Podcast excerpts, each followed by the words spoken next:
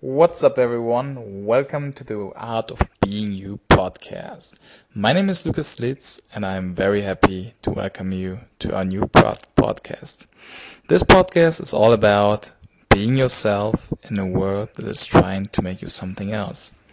We all know that feeling that we, when we have a great idea, that people start to talk us out of it, that people say, You changed. I thought you are different. Why don't you come out with us? But in the same time, deep down, you feel that what once made you happy is not what now makes you happy. You learn that you need to let go.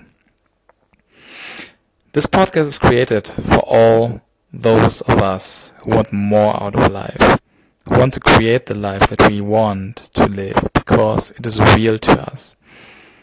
Integrity, authenticity, honesty, and vulnerability are the main pillars we build our life upon. And together, we want to create it by a community that believes in what we believe in, to be ourselves in a world that is trying to make us something else.